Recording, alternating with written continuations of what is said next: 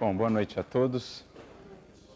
Que a paz de Jesus, nosso divino mestre e amigo de todos os momentos, possa nos abençoar, que o nosso coração possa vibrar na alegria do Evangelho, na alegria de aqui estarmos juntos, partilhando desse pão divino, para que a noite possa se fazer para cada um de nós um banquete de espiritualidade, para que a gente possa se nutrir, se fortalecer com esses recursos que nos chegam de maneira sempre abundante, profusa do alto, fortalecendo-nos para a caminhada, para os testemunhos, para os desafios, que são as condições necessárias para que a nossa alma possa realmente crescer e expressar a cada dia mais todo o potencial divino que ela traz oculto. Então é para mim uma alegria imensa estar aqui com vocês nesta noite, entre corações tão queridos, que a gente, nessa, nessa correria né, das atividades do movimento espírita, das atividades profissionais, a gente acaba vendo tão poucas vezes, embora estejamos aqui tão perto, mas sabemos que os nossos corações seguem conectados no trabalho, na seara, cada um na sua frente, cada um ali, cada um de nós voltado para o recantozinho onde Jesus nos convidou a servir, mas todos nós integrados no amor de Jesus. Então, que a gente possa ter realmente essa noite com reflexões muito proveitosas. E o que nos inspira nessa noite em termos de reflexões é um, digamos assim, um dos pilares fundamentais da nossa experiência religiosa, da nossa experiência espiritual. Se parássemos para pensar e fizéssemos um questionamento fundamental para cada um de nós, se nos fizéssemos esse questionamento, por exemplo, qual a finalidade maior da nossa experiência religiosa ou espiritual em nossas vidas? O que cada um de nós responderia?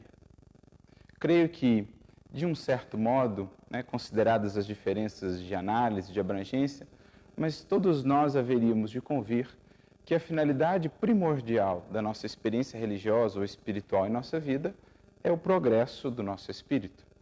É desenvolvermos em nós as virtudes que vemos em Jesus, é desenvolvermos em nós uma habilidade de melhor nos relacionarmos com os nossos irmãos, é desenvolver em nós, em última instância, talvez aquilo que seja a maior finalidade de toda jornada evolutiva, a meta maior de toda criatura, desenvolver em nós a perfeita comunhão e integração com o nosso Pai.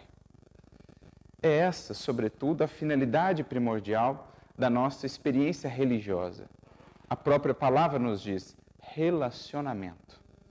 De nós para com nós mesmos, de nós para com os nossos semelhantes, de nós para com Deus. E é isso em última instância, que Jesus sintetiza nos, do, nos dois grandes mandamentos da lei. Quando ele resume, a pedido daqueles que o questionaram, os fariseus à época, quando ele resume toda a lei e todos os profetas, Jesus apresenta-nos dois mandamentos. Se pararmos para analisar, ambos os mandamentos vão tratar de religiosidade ou de relacionamento. Religião é, portanto, relação, religar, conectar. É laço de nós para com o nosso próximo e de nós para com Deus. Por isso, a finalidade maior da nossa experiência religiosa, seja ela qual for, deveria ser desenvolver em nós um olhar mais próximo, um olhar mais amoroso, um olhar mais atento, mais misericordioso para com aqueles que caminham ao nosso lado. Porque esses, mais propriamente, nós já conseguimos perceber.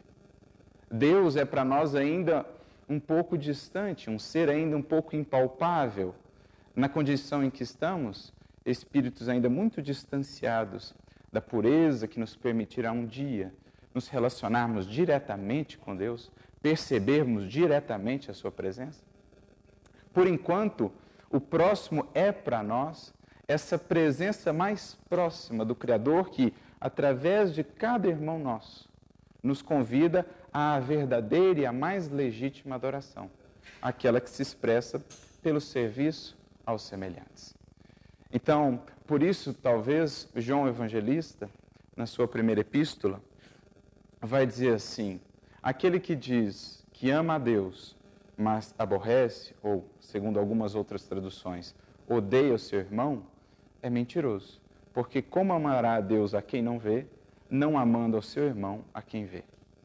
João está fazendo aí para nós uma escala, dizendo que no ponto em que estamos, o próximo, que é palpável, que está aqui ao nosso lado, que os nossos sentidos, nossos sentidos físicos percebem e que os nossos sentidos espirituais precisam passar também a perceber, é a grande ponte, como vai dizer também André Luiz, entre Deus e nós. O próximo é a ponte. O próximo é a grande ponte que nos permite, ao longo dos anos, dos séculos, dos milênios, ir desenvolvendo também a percepção e a relação mais profunda com o Criador.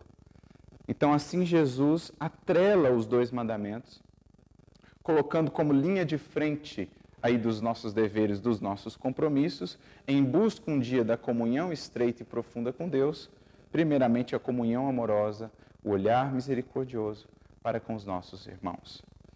É isso o que o Mestre também vai nos dizer, de maneira implícita, mas muito bela, em uma de suas parábolas mais conhecidas, que é a parábola do bom samaritano, que é uma parábola que foi dada como resposta por Jesus a alguém que o havia questionado uma pergunta fundamental. Está lá no Evangelho de Lucas, capítulo 10. Jesus é perguntado por um doutor da lei, por um sábio, por alguém que se dedicava a estudar a lei, que eles chamavam, né, a lei de Moisés, a, a primeira revelação, ele se dedicava a estudá-la para desdobrá-la em aspectos cotidianos de vivência. Era essa a função de um doutor da lei, de um mestre da lei, de um rabino.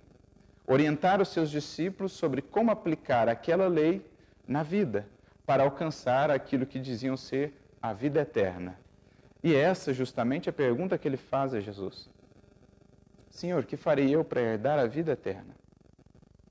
E Jesus, com todo o seu caráter pedagógico e educativo, retorna a ele uma pergunta: O que está escrito na lei? Como lês?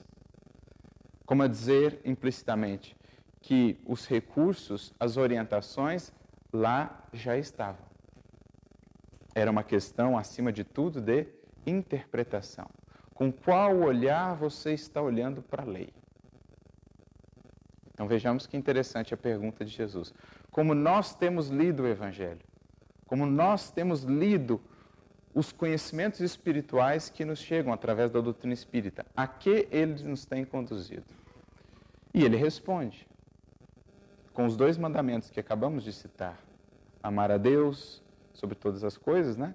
Que é a nossa maneira de dizer, mas efetivamente o mandamento é amar a Deus de todo o teu entendimento, de toda a tua alma, de todo o teu coração e de todos os teus muitos ou de todas as tuas posses.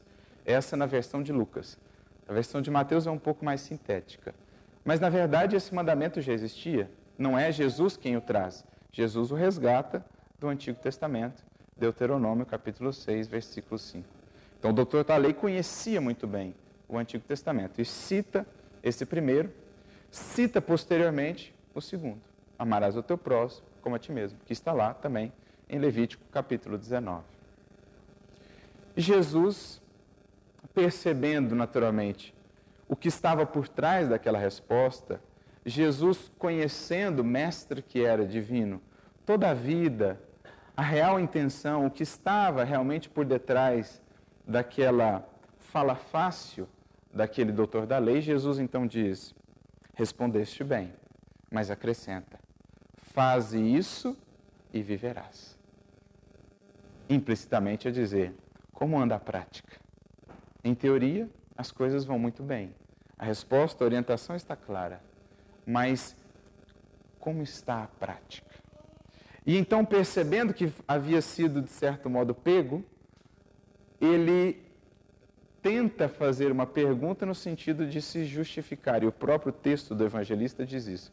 Tentando se justificar, porque no fundo sabia que não atendia a toda a dimensão daqueles mandamentos, ele então pergunta a Jesus: E quem é o meu próximo? Ali é a confissão dele de que, no fundo, ele ainda não via todos como seus próximos. Ele ainda tinha certas restrições nesse amor. Esse amor dele ao próximo, como era a interpretação comum até então, era restrito, era limitado, era condicionado. Nem todos eram dignos assim desse amor. E por isso, talvez, tentando se justificar qual era a interpretação dele do próximo, ele faz a pergunta. E Jesus, então, conta a parábola que nós conhecemos. A parábola do bom samaritano, que é muito bela em todo o seu alcance, mas que essencialmente vai falar-nos de quê? Se olharmos as linhas centrais, os eixos centrais da parábola, ela vai tratar dos dois relacionamentos fundamentais que a experiência espiritual em nossa vida, a experiência religiosa visa desenvolver.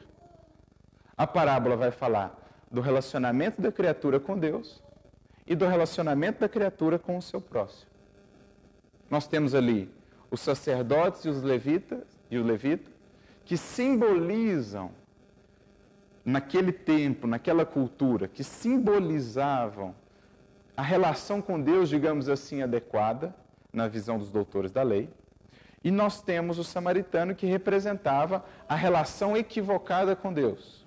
Eram tidos por heréticos, porque adoravam em outro templo, tinham textos diferentes aos quais seguiam, orientações de certo modo modificadas, muito próximas até aos judeus, porque descendiam de um mesmo tronco, de um mesmo de uma mesma origem, mas tinham as modificações e por isso eram considerados heréticos na sua maneira de se relacionarem com Deus. Mas Jesus passa do relacionamento para com Deus, ele passa para o relacionamento com o próximo. Ele põe então em pauta na parábola como aqueles que eram tidos como os que se relacionavam adequadamente com Deus se relacionavam com o próximo. E como aquele que se relacionava equivocadamente com Deus se relacionava com o próximo. E eis então que inverte, teoricamente, aquilo que se apresentava nas aparências. Os que adoravam a Deus e se ufanavam de adorá-lo da maneira adequada, em relação ao próximo, mostravam-se absolutamente indiferentes. Ao passo que aquele tido por herético, em relação ao próximo, mostrava-se misericordioso, mostrava-se compassivo, amoroso. Então, essa é a grande, bela construção que Jesus faz na parábola. Ele está pondo em pauta esses dois relacionamentos e perguntando a todos que o ouviam e a toda a posteridade: é possível realmente atender a um relacionamento com Deus efetivo, profundo, sem que isso represente um relacionamento com o próximo de amorosidade, de misericórdia, seja ele quem for? Porque Jesus constrói a parábola de tal modo que não é possível saber quem é o próximo, o que ele faz da vida, quantos erros ele fez, quantos tropeços ele teve, se ele é um malfeitor ou não, se ele é um benfeitor ou não, se ele é um herético, né? se ele é um samaritano na visão deles, se ele era um judeu. Não é possível identificar absolutamente nada acerca do homem, apenas que ele é um necessitado. Não se sabe mais nada a respeito dele. E é isso que Jesus constrói, colocando em pauta os dois relacionamentos. Né? Porque o que está implícito na parábola, que é o que nos cabe ver para entender toda a sua dimensão. Aqueles homens tidos por religiosos, por servidores de Deus, atuavam no templo. E como vinham de Jerusalém, provavelmente lá estavam no serviço no templo, o sacerdote e o levita. E o que eles faziam lá no templo? Dentre outras coisas, aspectos exteriores, os sacrifícios, as ofertas e tudo mais, uma dessas ofertas que era derramada, a chamada libação no templo, era a oferta do vinho e do azeite, em homenagem ao Criador, em honra a Ele, oferendas, ofertas. E olha que interessante, diante do próximo, eles não se propõem a repetir, como o samaritano o fará, aquilo que haviam feito no templo. No templo haviam derramado vinho e o azeite no altar. Diante do próximo ferido, não o fazem. O samaritano, por outro lado, que absolutamente não repetia aquelas práticas, porque tinha outras práticas, adorava em outro templo, diante do irmão caído, derrama as mesmas coisas que eles estavam derramando há pouco tempo lá no templo em Jerusalém: o azeite e o vinho, ali representando o bálsamo que acalenta as dores, ali representando o ânimo, aquilo que vem curando, né? vem purificando as feridas do próximo, do semelhante, o permitindo se reerguer, o permitindo se reabilitar. Então Jesus faz um contraponto. Ambos derramaram azeite e vinho. Só que um, uns no altar, altar de pedra, e diante do próximo, a indiferença. Outros o derramaram, outro, o samaritano, derramou aqueles elementos no altar do próximo, do semelhante, amparando e reerguendo. E é assim que Jesus, fazendo aí, ou construindo o desfecho da parábola, pergunta então àquele que o havia questionado quem era o seu próximo: Quem ali fez a coisa correta? Quem alcançou verdadeiramente o sentido da adoração, a finalidade da experiência religiosa? E ele não vê outro caminho, não vê outra saída senão ter de admitir e responder: aquele que usou de misericórdia para com o caído. Sem saber quem ele era, sem saber o que o havia levado ali, ele buscando ou convertendo o próximo como um altar, tendo-o como altar, ali derrama o vinho do amor e o azeite da misericórdia e da compaixão, reerguendo aquele irmão. Então Jesus, com essa parábola, sintetiza e apresenta para nós qual a maior finalidade da nossa experiência religiosa, sem a qual todos os outros atos exteriores, todo o cuidado com os paramentos, com as regras, com as formas, tudo isso será baldo, será vão, se não alcançarmos a misericórdia, se isso não nos levar a um olhar mais misericordioso para os nossos, com os nossos irmãos, sejam eles quem forem. Porque não nos enganemos, né? não nos detenhamos nas aparências, não acreditemos que o homem caído ali representa apenas aqueles que no mundo passam pelas provações físicas, de carência material, de enfermidade ou etc. Quantos não estão aí no mundo vestidos de púrpura, do poder, da fama, da evidência, e que estão na mesma condição que o homem, caídos à margem da estrada, internamente feridos, internamente desiludidos, internamente sofridos, embora vestidos, embora ufanosos, embora né, grandiosos perante os conceitos do mundo, mas que se encontram também caídos, como homem à margem do caminho. Então, com essa parábola, Jesus sintetiza para nós qual deve ser a grande finalidade da nossa experiência com o Evangelho, com a doutrina espírita, a verdadeira medida do quanto realmente temos absorvido a mensagem de Jesus, do quanto realmente o conhecimento superior que nos tem visitado tem efetivamente nos transformado. O quanto já temos desenvolvido, para além de quaisquer aparências exteriores, para além de quaisquer condicionamentos, um amor e uma misericórdia que vise sempre, diante do irmão que tropeça, seja onde e como for, erguer a mão ou dar-lhe a mão para que possa se reguer, para que possa se reestruturar e voltar ali à hospedaria do equilíbrio, à hospedaria da paz, voltar a caminhar, voltar a crescer. O olhar misericordioso é a medida do quanto temos nos aprofundado realmente na experiência com Jesus.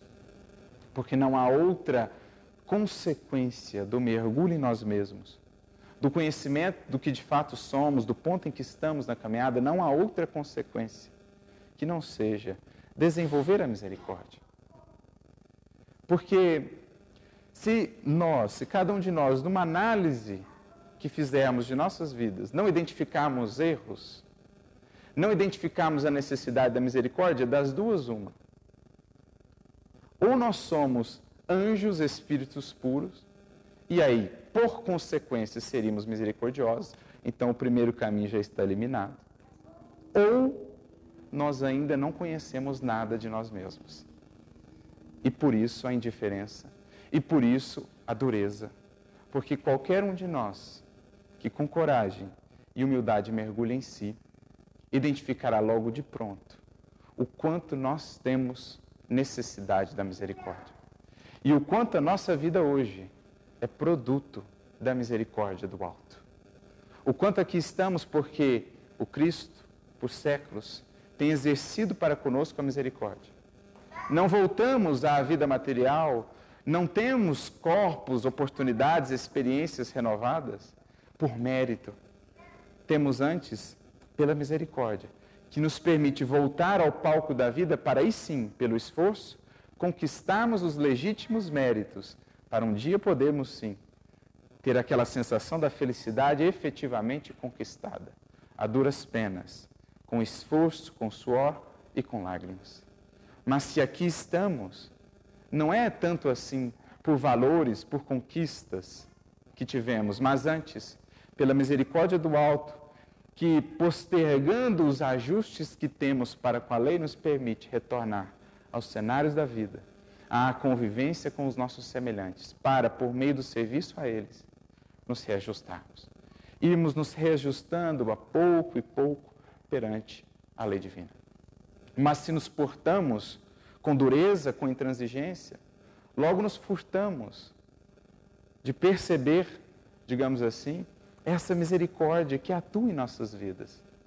Fugimos ao fluxo amoroso da vida, nos cerramos a esse amor, nos tornamos duros para com os outros e fatalmente logo seremos também duros para com nós mesmos, quando percebemos as quedas, os tropeços que também temos. Porque com a medida com que medimos, seremos sempre medidos.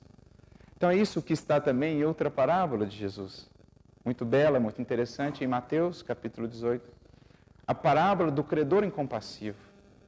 Quando aquele homem que devia uma fortuna incalculável ao Senhor, 10 mil talentos, bilhões e bilhões de reais, se calculássemos hoje, bilhões e bilhões de dólares. Ou seja, quer ele ilustrar que era uma dívida impagável.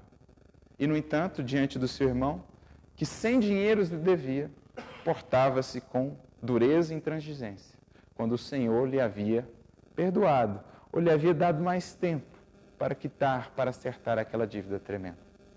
Assim somos nós muitas vezes, quando ainda nos cerramos à misericórdia.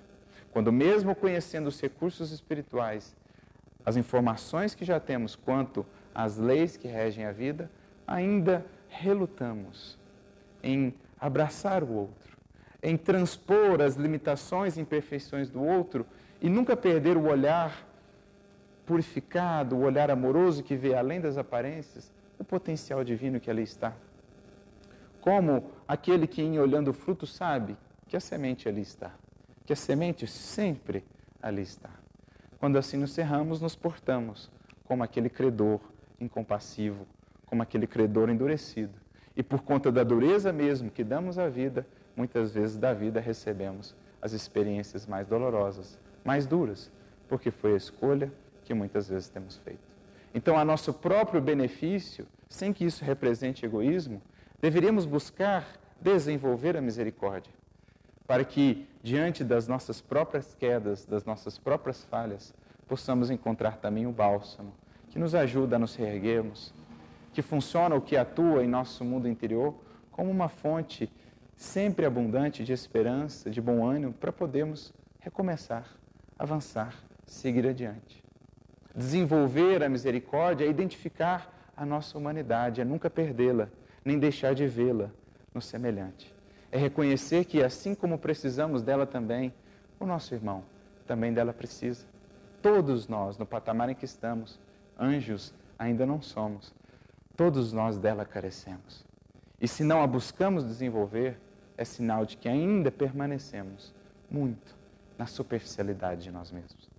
De que nos adiantará todo o cuidado com os aspectos exteriores do culto, a frequência, no nosso caso, a casa espírita, os estudos de obras inumeráveis, o passe, a exposição, a tarefa, seja onde for, na sopa, na cesta básica, na campanha do quilo, de que nos adiantará todo esse cuidado, muitas vezes exterior, sem que o nosso coração de fato participe daquilo, se na relação com o nosso semelhante no dia a dia, o nosso familiar que tem as suas imperfeições, com aquele irmão que se equivocou, que transviou, mas que busca o recomeço, com aqueles outros que estão agora se equivocando, transviando, que carecem, que precisam aí das nossas preces, ao invés dos nossos julgamentos, apodos e críticas.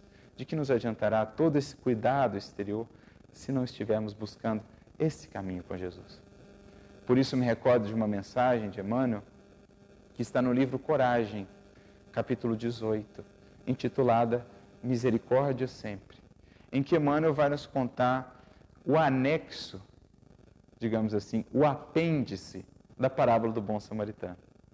Né? Ela não se encerrou ali. Jesus, depois, no círculo mais privado dos discípulos, ele contou mais um pedacinho da parábola.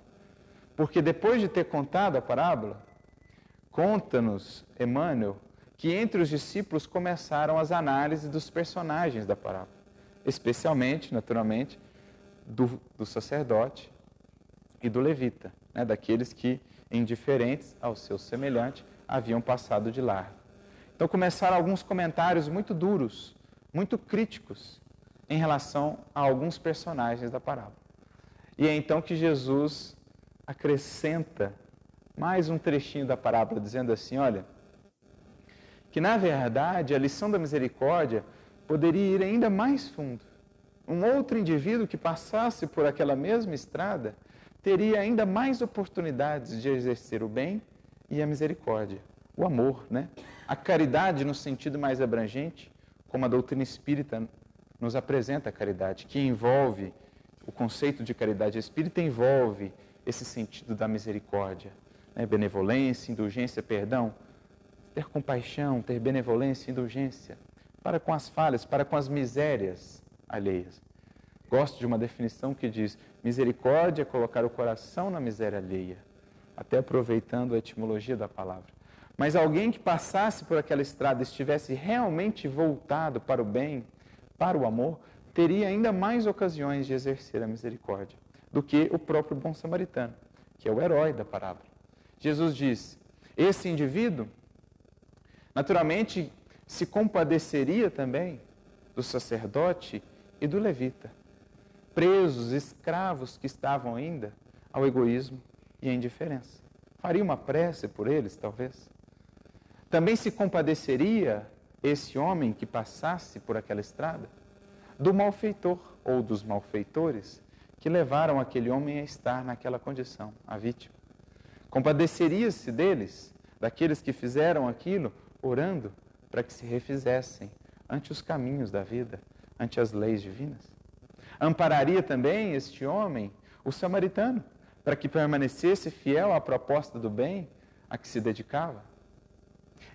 Endereçaria também bons pensamentos ao dono da hospedaria, ao hoteleiro que recebeu aquele homem e que também fez o bem, porque expressou confiança no bom samaritano. O bom samaritano disse: Olha, se precisar de mais alguma coisa, amanhã eu pago aqui, eu passo aqui e acerto. Então ele confiou no homem. Não sabia se aquele homem voltaria ou não para acertar com ele, mas sentindo-se impelido ao bem, confiou nele também. Então, esse homem anônimo que passasse ali com anseio de fazer ainda mais bem, de exercer ainda mais a misericórdia, ampararia também aquele homem dono da, da hotelaria, dono da hospedaria. Como, naturalmente, a vítima ferida buscaria ampará-la dentro do possível.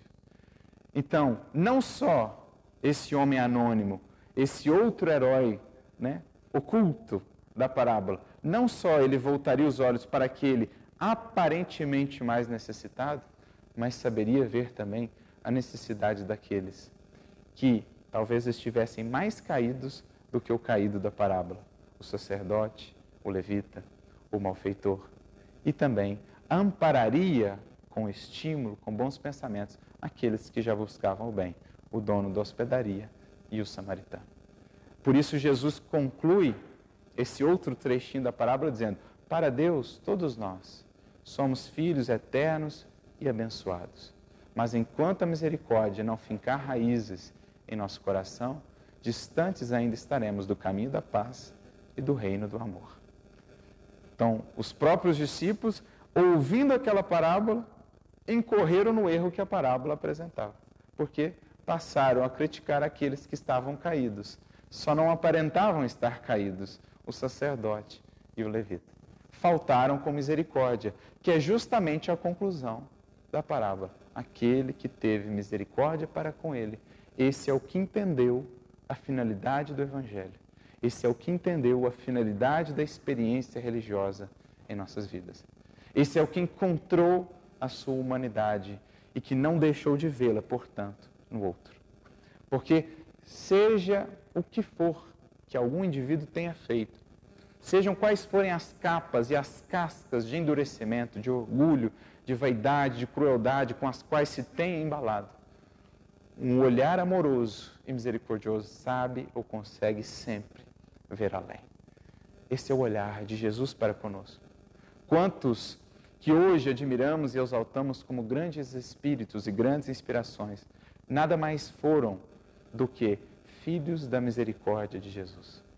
Uma Madalena, um Paulo, um Pedro, Jesus com olhar misericordioso, para além daquelas imperfeições da queda de Paulo, da queda de Pedro na negação, da queda de Madalena nos prazeres, né, da queda de Paulo no orgulho na vaidade, Jesus via a semente divina sempre oculta para além da casca.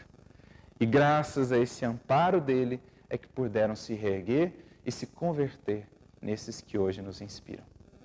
É por isso Paulo mesmo vai dizer na sua primeira carta a Timóteo: Eu alcancei misericórdia para que por meio disso Jesus pudesse mostrar a todos os do futuro, a todos que um dia viriam a se aproximar do Evangelho, qual a dimensão do amor, da misericórdia, da paciência, da longanimidade do alto para com os filhos, né, para com os filhos de Deus. Então, essa é uma virtude que essencialmente nos cabe buscar, mergulhando em nós mesmos, sentindo a misericórdia que nos ampara, sentindo o quanto dela carecemos e o quanto a nossa vida hoje é produto desse amor misericordioso, mais fácil se nos tornará olhar para os nossos irmãos assim também. Percebê-los nessas nuances, com esses detalhes. E é por isso que eu gostaria de trazer aqui uma mensagem que muito me fez refletir de um grande personagem do Evangelho, um conhecido personagem do Evangelho, que passou também por esse conflito em busca de desenvolver em si esse olhar da misericórdia, de entender realmente esse balanço tênue entre misericórdia, amor, justiça, como fazê-lo? Né? Nem, nem caindo na justiça demais, que se converta em dureza, em transigência, nem caindo também no amor demais, sem o contato com a justiça, que se converta muitas vezes em viciação, em, em apologia ao equívoco e aos tropeços. Como encontrar essa, essa justa medida? Essa, era esse o grande embate de Nicodemos. O conhecido Nicodemos do Evangelho, lá do capítulo 3 do Evangelho de João. Humberto de Campos, no livro Estante da Vida, capítulo 40, nos traz uma passagem que se deu com Nicodemos após a partida de Jesus. O título da mensagem é Por que, Senhor? E conta-nos Humberto de Campos que depois do diálogo de Jesus com os 500 da Galileia, quando ele parte efetivamente para né, o seu reino, para o mundo espiritual, sem nunca ter nos deixado, naturalmente, Nicodemos caminhava às margens do Tiberíades, aquele palco inesquecível das lições de Jesus. Mas ele estava inquieto, estava torturado internamente porque vinha meditando, né, porque na sua mente entravam em choque algumas ideias que ele trazia da antiga lei e aqueles novos ensinamentos que ele havia ouvido de Jesus. Ele estava em dúvida como conciliá-los. Né? E é o que, de certo modo, está representado ali quando ele busca Jesus no Evangelho de João, lá no capítulo 3, ele o faz à noite. Aquela noite ele representa ainda o conflito interno que marcava a posição de Nicodemos. Ele não estava ainda nem tão disposto a abandonar os velhos conceitos, nem a abraçar de pronto a mensagem do mestre que já o atraía. Então ele estava ainda naquela penumbra, naquela sombra. E é o que está representado, ele o vai buscar à noite porque não queria ainda enfrentar à luz do dia os velhos preceitos e os velhos preconceitos que precisava renovar, e não havia ainda nele toda a força para abraçar de fato a mensagem do Evangelho, mas já se sentia atraído por aquele mestre singular. Então era essa a posição em que ele ainda se encontrava, numa noite interior de dúvidas, de sombras, de questionamentos. Tentava ele conciliar na sua mente ideias como justiça e misericórdia, responsabilidade e perdão. Como conciliar o bem e o mal? Como conciliar as ideias de prêmio de castigo? Era esse o questionamento que vinha em sua alma e então ele roga ao Mestre que pudesse esclarecê-lo. Ele pede auxílio a Jesus. Mestre, me ajuda a entender. Como é que é possível? Como é que, como é que era aquela sua relação com os chamados pecadores? Por que você convivia com eles? Por que você falou lá para o ladrão na cruz que ele estaria no seu reino? Era esse tipo de pergunta que é nele, mas como assim, Jesus? Se a lei fala que o pecador terá de lidar com a justiça, com toda a dureza da justiça. Então ele estava ali ainda oscilando né? entre o rigorismo da lei, segundo algumas interpretações, né? porque a mesma lei que gerou um Saulo com aquele rigorismo excessivo, com aquele fanatismo, foi a que gerou um Estevão, com toda aquela brandura e com toda aquela misericórdia. Como dizer que era mais uma questão do vaso que recebia a, a revelação do que propriamente da revelação em si. Mas então, depois de uma oração sincera, fervorosa, porque queria se instruir, Jesus lhe aparece, materializado, e então lhe pergunta: Nicodemos, o que queres de mim? É. Similar à pergunta que Jesus faz ao cego de Jericó, né? O que queres que eu te faça? E Nicodemos talvez tenha dado a mesma resposta, no fundo, que o cego de Jericó, Senhor, que eu veja. Me ajuda a ver. Me dá esses olhos do amor. Me dá esses olhos da misericórdia. Me ajuda a ver o meu irmão para além da aparência. Me ajuda a ver o meu irmão para além das facilidades que aparentemente a sua vida está marcada. Ajuda-me a ver também as dores pelas quais ele passa. Ajuda-me a ver para além das imperfeições que ainda o fazem centro de atenções no mundo, daqueles que o atacam, daqueles que o ferem, daqueles que o excluem. Ajuda-me a ver um coração sofrido, que chegou àquela circunstância, sabe-se lá por quais caminhos, que não me cabe julgar. Ajuda-me a ver, sobretudo, Senhor, em qualquer um, naquele caído na estrada que não sei de onde veio nem para onde vai. Ajuda-me a ver um irmão. Talvez fosse essa pergunta ou essa resposta que Nicodemos no, fim, no fundo deu a Jesus. Porque ele diz assim: Senhor, aliás, vale aqui esclarecer, isso aqui é Humberto de Campos no mundo espiritual, ouvindo o próprio Nicodemos relatar essa experiência. Então ele está ouvindo da boca de Nicodemos, no mundo espiritual, o que ele passou, o que ele presenciou. Então ele diz, né? Senhor, eu tenho o pensamento em fogo tentando discernir sobre retidão e delinquência, bondade e correção. Por que te banqueteaste com pecadores e tanta vez te referiste quase rudemente aos fariseus leais seguidores de Moisés? Acaso estão certas as pessoas de vida impura e erradas aquelas outras que se mostram fiéis à lei? Parece sensato o questionamento dele, né? Porque aqueles homens viviam para a lei, viviam para estudar a lei divina. E os outros, suas vidas eram conhecidas, muitas vezes no desequilíbrio dos prazeres, etc, etc. Por que, que Jesus se voltou mais para aqueles? Então Jesus responde: Eu nunca disse que os pecadores estão no caminho justo, mas afirmei que não vim ao mundo socorrer os sãos, e sim os enfermos. Então há uma grande diferença. O fato de Jesus com eles estar não significa que aprovava a postura ou a conduta que muitos deles tinham, mas significa sim que ele estava para ajudá-los a transformarem as suas vidas. Porque quem precisa efetivamente de auxílio? Aquele que já está no caminho da retidão, já está buscando, ou aquele que ainda vagueia sem rumo pela vida, sem o norte da lei divina. Então há uma grande diferença entre apoiar a conduta e amparar aquele que comete a conduta, sem aplaudi-la. E é isso, no fundo, que Jesus fazia. Tanto que, para com aqueles que muitas vezes falhavam, se equivocavam, orientava a mudança. Nem eu te condeno. Vai, porém, e não tornes a pecar, diz ele à mulher pegada em adultério. Quanto aos princípios de santidade, prossegue Jesus, que dizer dos bons que detestam os maus, dos felizes que desprezam os infelizes, se todos somos filhos de Deus? De que serve o tesouro enterrado ou o livro escondido no deserto? Aí Jesus foi no ponto. Por que, que Jesus era tão duro com os fariseus? Porque, embora tendo todo o conhecimento, haviam se esquecido daquela finalidade maior, a misericórdia, como o sacerdote e o levita da parábola.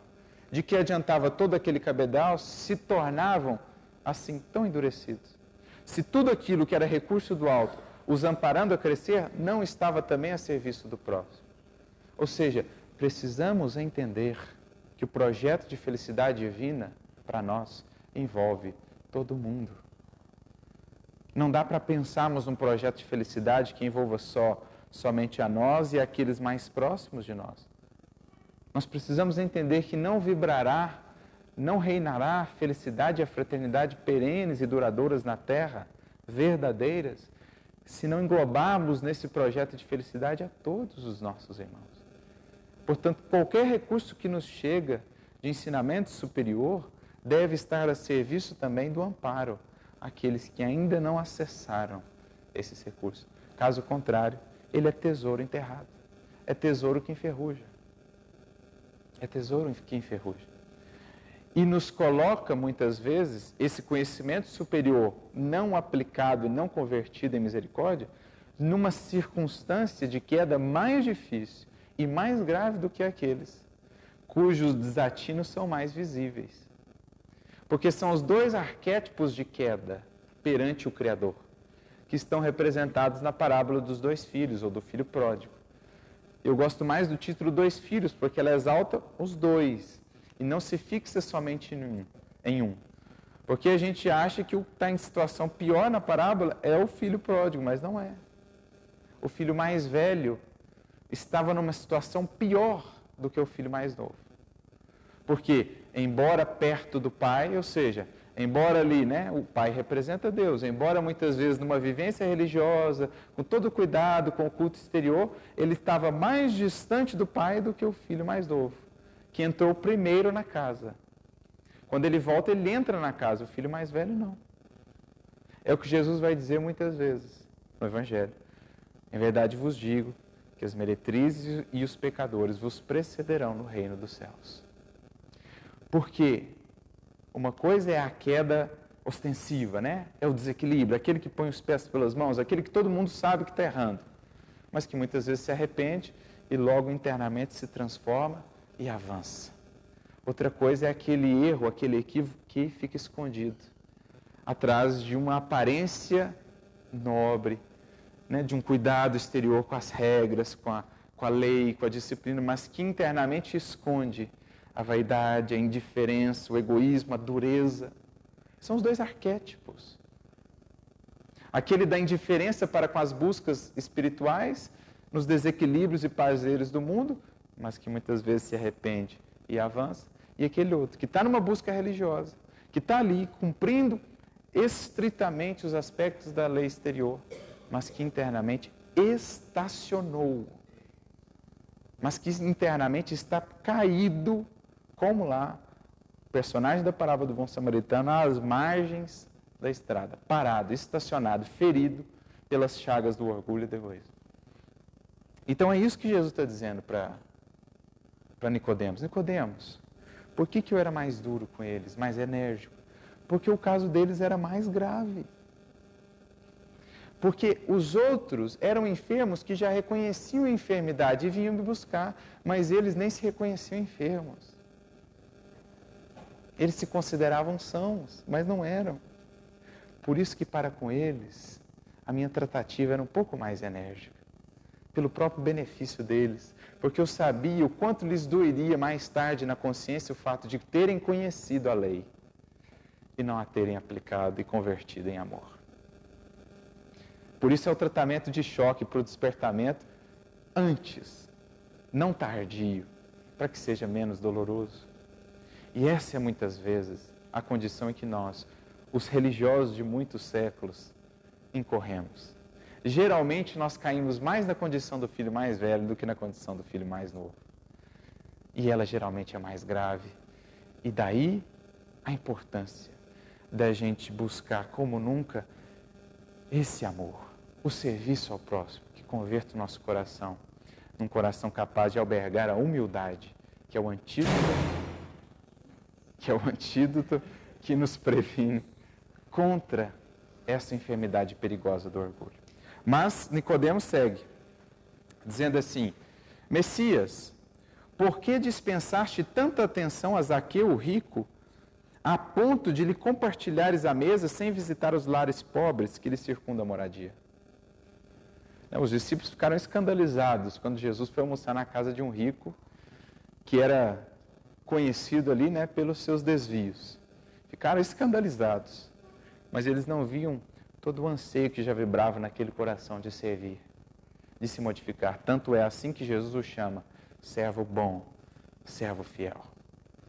Capítulo 23 do Boa Nova. Quantas vezes não fugimos ao auxílio a um semelhante porque o julgamos pelas aparências? Ah, a vida dele, ah, tudo resolvido, tem de tudo, tudo sobra, como se não existissem ali dores ocultas para aqueles que sabem ver. Emmanuel mesmo irá dizer quantas vezes o ouro não é uma cruz de aflição na vida de tantos. A situação de evidência, quantas vezes ela não é uma prisão de solidão. O indivíduo é reconhecido pelo mundo inteiro, mas internamente está solitário. Porque é um reconhecimento muitas vezes ilusório dos aplausos do mundo. É um incenso que não tem valor em si. Então, muito cuidado com os julgamentos pelas aparências. Todo mundo traz consigo cruzes. Saibamos ver além. E é o que Jesus responde. Estive com a multidão, Nicodemos, desde as notícias iniciais do novo reino, ou seja, nunca desamparei os desvalidos do mundo. Agora, relativamente a Zaqueu, é ele um rico que desejava instruir-se. E furtar a lição àqueles amigos a quem o mundo apelida de avaros é o mesmo que recusar remédio ao doente.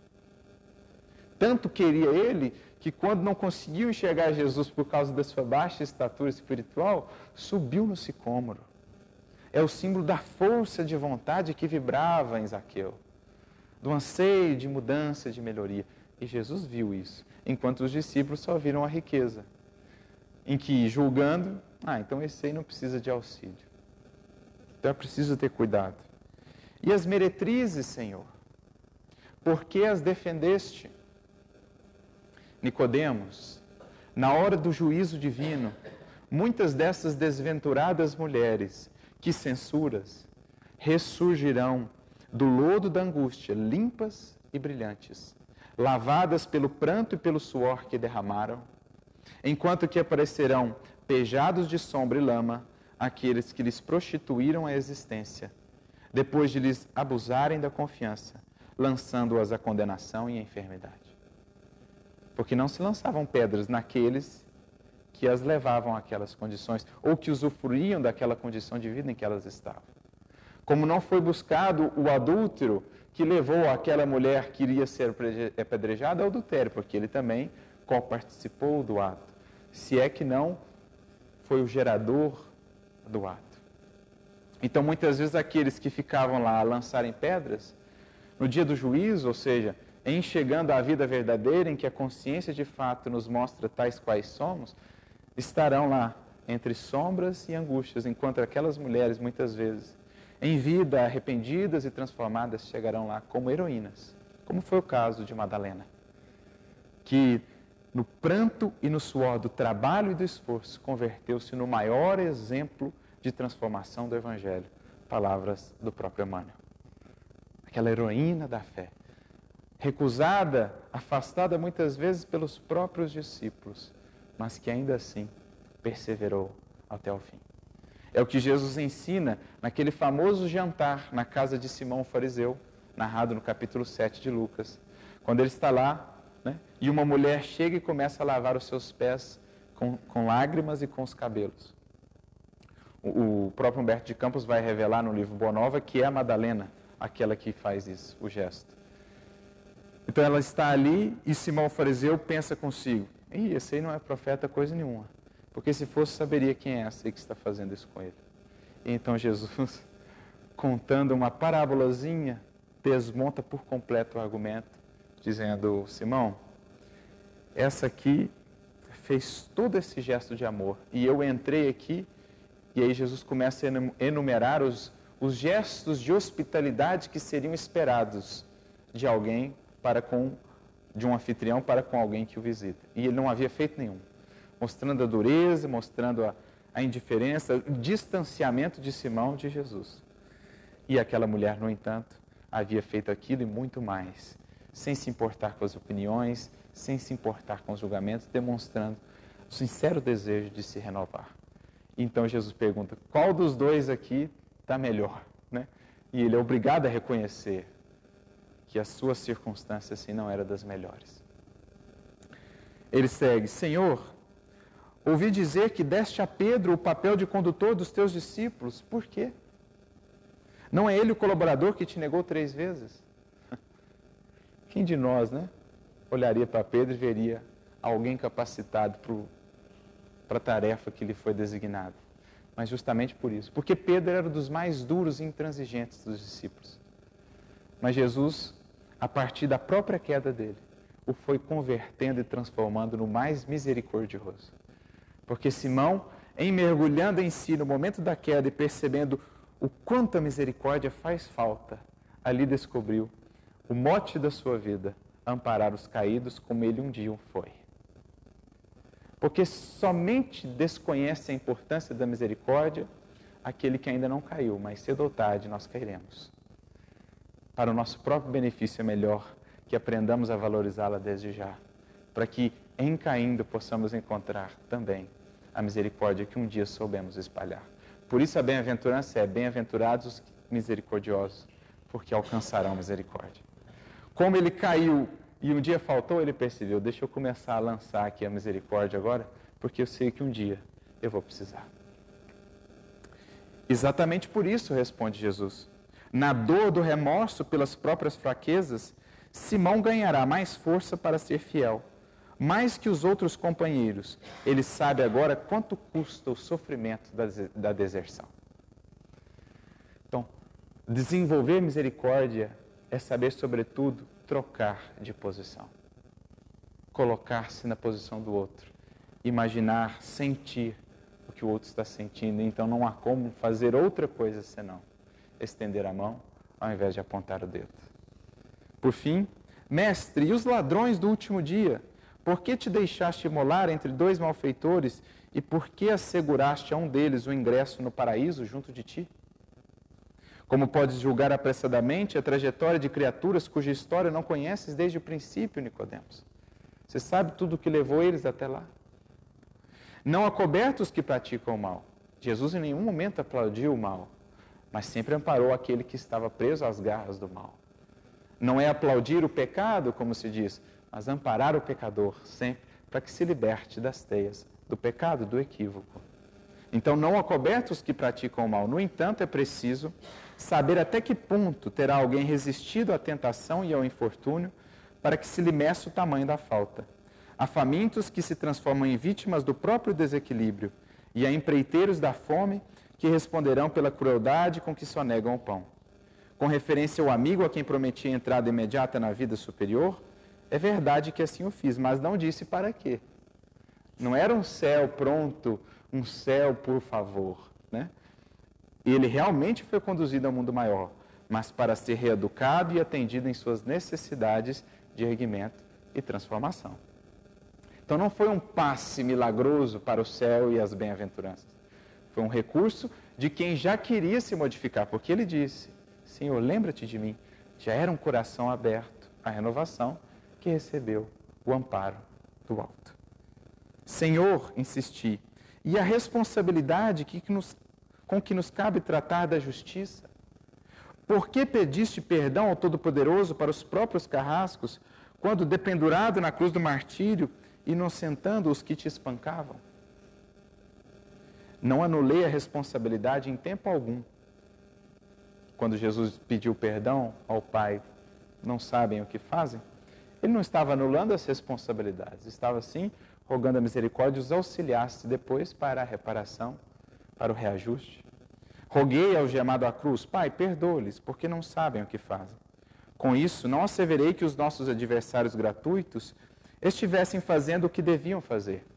Esclareci tão só que eles não sabiam o que estavam fazendo e, por isso mesmo, se revelavam dignos de maior compaixão. Nesse momento do diálogo, as lágrimas começam a assomar aos olhos de Nicodemos, que não consegue continuar mais perguntando.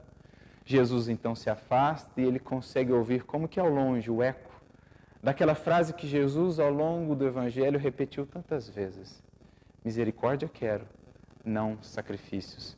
Sacrifícios no sentido de oferendas, né? daquilo que era ofertado no templo. Misericórdia é o fim da experiência religiosa e não tanto os aspectos exteriores do culto, que podem ter a sua finalidade, mas não é o fim da nossa experiência com o Evangelho. Misericórdia quero e não sacrifício. Que os nossos olhos possam partilhar a cada dia mais um pouquinho do olhar de Jesus. Que no esforço por servir, consigamos purificar o nosso olhar para ver além das aparências, identificando em cada irmão as necessidades e como poderemos auxiliar. Fixemos no que há de bom em cada um, porque todos os têm. E entenderemos então que é a misericórdia a grande fonte de sustentação, a grande base de sustentação e a grande fonte mantenedora da vida. Como diz Emmanuel, numa bonita mensagem no livro Encontro Marcado, capítulo 45, a vida é amor e a lei é justiça. Mas por marco de interação, colocou a providência divina entre ambas, a fonte da misericórdia, assegurando o equilíbrio. Porque o amor sabe que sem a justiça as estradas cairiam no caos. Mas a justiça sabe que sem o amor estaremos presos nas teias do ódio. Por isso a misericórdia existe como essa fonte mantenedora do equilíbrio, mantenedora da vida, sem a qual não estaríamos nós nem aqui ouvindo essas reflexões.